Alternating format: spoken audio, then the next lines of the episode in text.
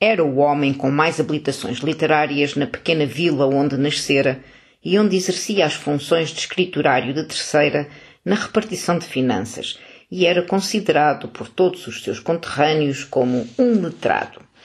A reputação que ganhara conduziu-o à firme convicção de que teria de afirmar em todos os atos da sua vida num crescendo de vigor e perfeição.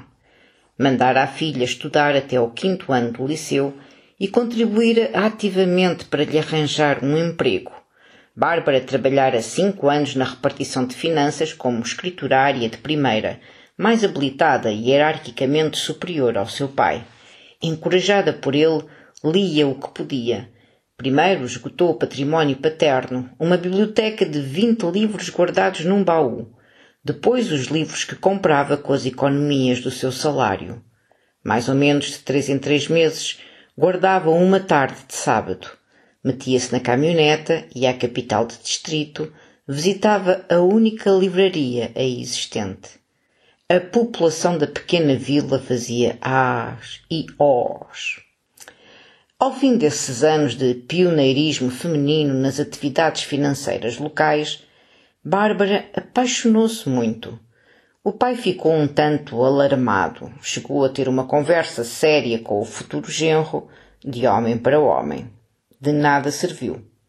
Bárbara casou, recolheu ao lar para ser rainha e passou a cozinhar, limpar, lavar, passar a ferro cotidianamente, a manter em ordem o seu universo. O seu esposo trabalhava na pequena agência de um banco. Entrara como paquete com a terceira classe. Trabalhara e estudara de noite, fora promovido. Quando casou com Bárbara, tinha o segundo ano do liceu e decidira que tinha de fazer o sétimo. Pediu e conseguiu transferência para a capital do distrito, depois para Lisboa. Bárbara continuara a ler, não tanto, e sem reparar baixara o nível qualitativo, já heterogêneo das suas leituras. Os clássicos foram-se tornando raros e depois ausentes. Da literatura atual lia uma grande percentagem de romancecos cor-de-rosa.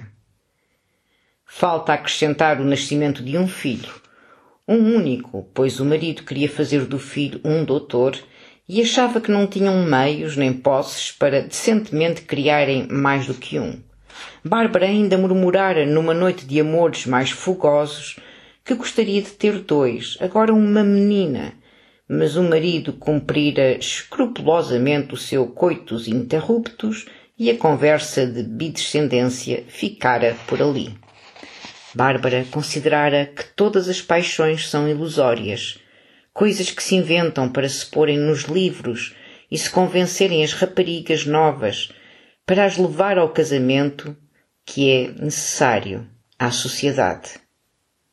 E assim, estamos quase no princípio desta história, com Bárbara afincada nas suas tarefas domésticas, com as emoções e as hormonas à flor da pele, com nostalgias incertas, e o marido no banco.